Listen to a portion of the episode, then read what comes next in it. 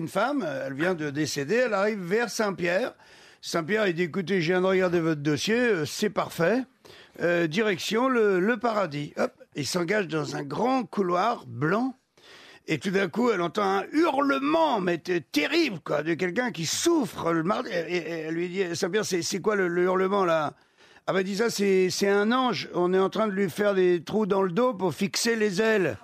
Waouh Putain Ils reprennent leur chemin. euh, dix secondes après, un autre hurlement. De, l'autre côté, elle dit Et ça, c'est quoi? Ah bah, dit ça, c'est une dame. euh, on lui fixe l'auréole, donc on est obligé de lui, faire des trous dans, la tête. Elle dit Oh Elle dit Moi, je, vais, fais pas un pas de plus euh, par là. Moi, je préfère aller en enfer. Hein. Ça m'intéresse pas, votre paradis. Mais Saint-Pierre, il dit Mais vous êtes folle Enfin, en enfer.